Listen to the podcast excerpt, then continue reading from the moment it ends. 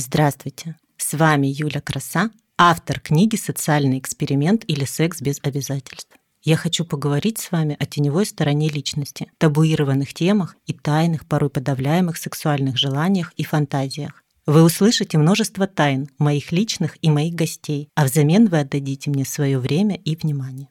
Сегодня у меня в гостях Саша Грин, актриса театра «Арликиниада», тренер-наставник школы игры, тренер телесной осознанности, создатель и ведущая проекта «Реанимация». Саша, здравствуй. Здравствуй, Юля. Тема нашей встречи – тело. Где в теле живут страхи и непрожитые эмоции. Спасибо, что пригласила. Хочется, наверное, чуть больше раскрыть тему тела. Я очень радостна, что у тебя подкаст об этом по поводу того, как в теле живут разные наши непрожитые события, эмоции, и на самом деле, как они в нем капсулируются и остаются, и мы все это время их носим с собой. Потому что любое событие, которое было у нас когда-то либо прожито и нанесло какой-то травматичный опыт, а травматичным опытом может являться все что угодно. Не знаю, ребенок разбил вазу, на него накричали, и в размере взрослой личности это, ну, просто покричали и покричали. А для ребенка в этот момент может э, сложиться целый паттерн взаимодействия с миром. Ну, ребенок, который уже начинает думать, может случиться то, что я плохой, так делать нельзя, или когда я делаю то, что я хочу, значит, это приносит наказание и недовольство окружающим миром, потому что в тот момент, когда мы маленькие, для нас мама и папа, ну или ближайшие родственники, которые нас воспитывают, являются всей Вселенной, всем миром. И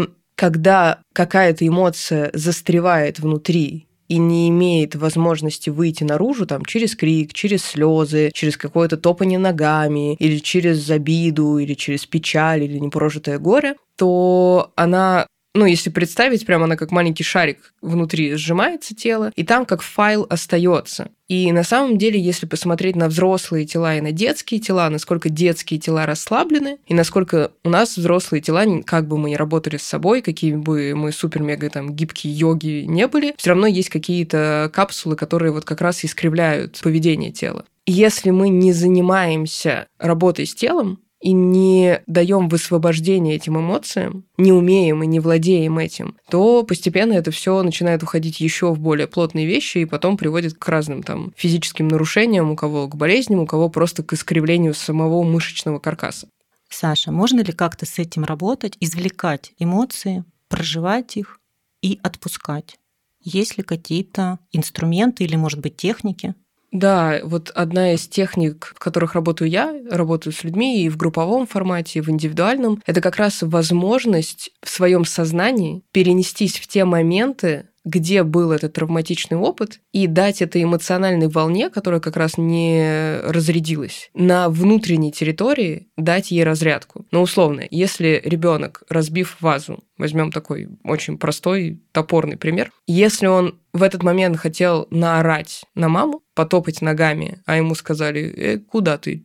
давай рот закрой и сиди. И вот эта капсула внутри осталась. Мы прям мысленно с людьми идем в это событие, и в этот момент очень удивительно, как описывают люди, ощущение, что их тело меняет свою форму, как будто им снова 4 или 5, там, или 7, в зависимости от того, какой это возраст. И в этот момент, оказываясь в том маленьком теле, мы даем возможность докричать, добунтовать, доплакать, попротестовать. Иногда заряд злости бывает такой силы, что на внутренней территории, опять-таки, да, это все территория нашего воображения, а мозгу, в принципе, все равно делает он в воображаемом мире это или в реальном.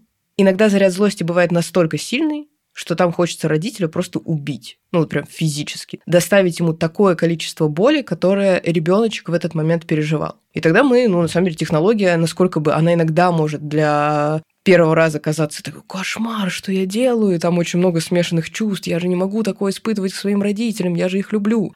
Когда мы идем, мысленно проживаем для этой части личности этот сценарий, интересно, что обычно за этой злостью, ну если мы берем этот пример, стоит большое количество слез и обиды, и желание получить любовь от родителя, который да, доставил эту травму. Тогда мы проживаем и эту часть, и эти слезы и обиду невыплаканную, и то желание забраться на ручки, чтобы его пожалели или признали, какой он прекрасный и замечательный. И тогда потом, как проверка именно работы этой, обычно человек смотрит на ту ситуацию и понимает, что у него не осталось там никаких вот этих патогенных чувств. Он смотрит и понимает, что просто ваза, просто упала, просто мама разозлилась, испугалась, повысила голос. В этот момент реакция уходит. Там такое состояние, мы его называем ноль со знаком плюс. Абсолютно ровного принятия и понимания того, что это просто ситуация. Там вот этого заряда уже нет. И, как показывает практика, обычно во время работы, когда мы начинаем соприкасаться со своим, ну, допустим, опять гневом,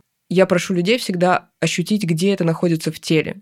И люди очень быстро когда оказываются в этом, в своем воображении, в этом маленьком теле, очень быстро понимают, где локализация этого. Там, у кого-то в животе, у кого-то в солнечном сплетении. Это я люблю говорить о том, что есть карта там типа стандартно. Это живет здесь, это живет здесь. Не бывает такого. Каждый человек индивидуален, среднестатистического человека не существует. Поэтому каждый человек, работая с собой, вдруг обнаруживает, что, не знаю, гнев может находиться в руках, потому что мне хочется душить там, да, этого человека. И когда заряд из этой части тела выходит вместе с проживанием вместе с воображением, человек очень сильно попускает на тему физики в том числе. Бывает так, что люди приходят и говорят, у меня зажим в шее. И после практики они такие, «Э, что-то происходит очень чудесное, потому что у меня больше не болит шея. И ты думаешь, ну, все, окей, супер, как бы задача выполнена. И таким образом, обнаруживая разные-разные состояния и капсулы, потому что мы за жизнь накопили очень много историй и очень много разных опытов, которые сейчас иногда памятью затираются. А вот памятью тела они все равно остаются. Ну, это как архивы. Помнишь, как Шерлок Холмс, у него были это чертоги разума. Вот так у нас есть чертоги тела, и когда становится актуальна какая-то ситуация на данный момент твоей жизни, тело начинает подгружать все эти воспоминания. И ты можешь уже не помнить про эту условную вазу, или ты можешь не помнить про ту книжку, которую тебе не подарили, или кто-то ее порвал или разрисовал. Но если во взрослом состоянии вдруг что-то начинает тебя триггерить, то тело начинает подгружать те состояния.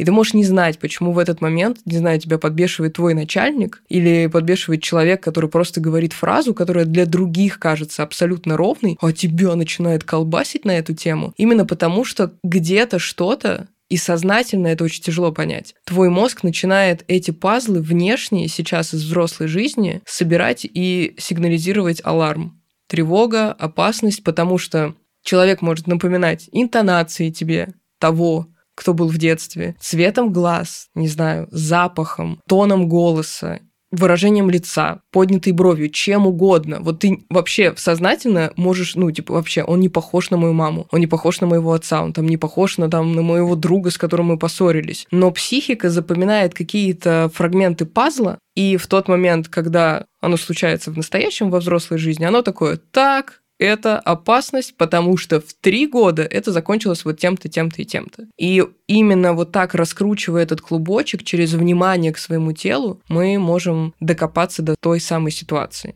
Есть несколько проектов, в которых ты участвуешь, где экологично можно прожить эти эмоции. Один из них ты ведешь сама. Расскажи, пожалуйста, о проекте реанимация. Как он появился и о чем этот проект? Он появился в 2019 году.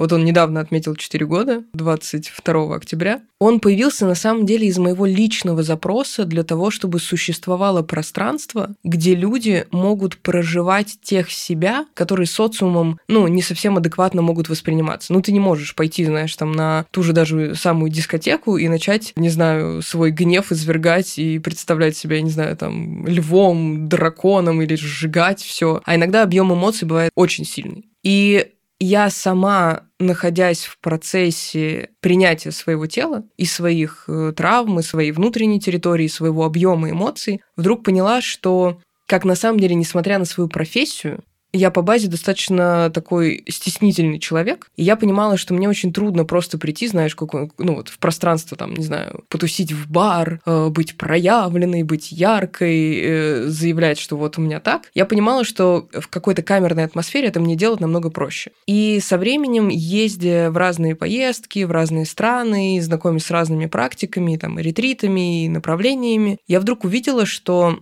есть пространство, где люди снимают маски, и там становится неважно, какого они социального статуса, сколько они зарабатывают, какого они пола, из какой они страны, на каком они языке говорят, потому что язык музыки, тела и звучания становится интернациональным. И вдруг ты понимаешь, что, что неважно, это банкир перед тобой, миллионер или какая-нибудь, ну, просто да, домохозяйка женщина или там бухгалтер, неважно кто, они вдруг становятся единым организмом, который друг другу начинает помогать, потому что обычно группа, и как сейчас показывает практика у меня, на занятиях собирается и творит это пространство вместе. И вот в 2019 году как-то это уже так сильно назрело, и я понимала, что я не понимаю, куда мне самой прийти. И я увидела, что очень много людей стесняется проявлять и показывать свои эмоции, стесняется двигаться, потому что, типа, либо это танцы, либо это занятие вокалом, а вот что-то, что просто потому что из меня уже прет, такого пространства нет. И я начала его создавать очень потихоньку. Я начала просто делиться тем, что в кайф мне самой. Возможность, не знаю, подбирать какую-то приятную, крутую музыку, ну, на мой вкус, да, какую-то, возможно, более этническую, более вневременную, такую, которая понятна любому сознанию. И так постепенно-постепенно пространство начало как-то уплотняться, начали приходить люди, которые начали кайфовать от того, что здесь есть место, и где тебя не посчитают сумасшедшим и не посчитают больным. И очень радостно, что за эти годы прям удалось создать пространство такого дома. Мне начали говорить о том, что реанимация очень похожа на такое пространство, знаешь, как будто горит костер, там всегда сидит человек, который тебя ждет и ты понимаешь, как бы тебя где там в мире не побили, не покусали, и ты не пришел там облитый грязью или мокрый после дождя, ну да, метафорически, то всегда есть тот, кто поддерживает этот костер, куда ты можешь прийти, просто сесть и просто быть в том состоянии, в котором ты есть, ничего из себя не изображая, не пытаясь быть лучше, чем ты есть, не держа лицо, а вот по-честному сказать, я устал, я больше не могу, или я злой, меня разрывает от этой злости, или я очень сильно боюсь, или с какими-то историями, потому что с разными историями приходили происходили за эти годы, которые не совсем принято обсуждать в обществе, да, там, с темой насилия того же, с темой там каких-то табуированных вещей. И вот этот костер, он как-то так э, начал привлекать людей, что очень радостно, как я наблюдаю, как, ну, типа, я сижу, поддерживаю костер, люди приходят, и дальше они начинают помогать друг другу, как они в этом общем пространстве начинают излечивать раны друг друга. Молча, иногда вообще не зная друг друга, первый раз видя, но через вот то, что люди получают пространство, где можно, вдруг там появляется какая-то коллективность, очень такая теплая и семейственность. Это очень круто. И я как человек, который, знаешь, там вот всегда против того, что там давайте мы сядем, подышим маточками, возьмемся за руки, попоем мантры. Ну, я такой, у меня есть скептичная часть, которая такая, ну, как сказать, это для меня здоровый скептицизм, такой, возможно, даже цинизм, но потому что, ребят, так, давайте, что мы конкретно для жизни делаем, потому что потом вам возвращается возвращаться к вашим мужьям, детям, к вашим начальникам, подчиненным, и вы им не скажете, давайте возьмемся за руки и подышим маточкой. Вы должны что-то научиться делать со своими состояниями так, чтобы для социума вы продолжали быть нормальным, здоровым, как бы это странно ни звучало, членом общества. Ваша внутренняя кухня никого не интересует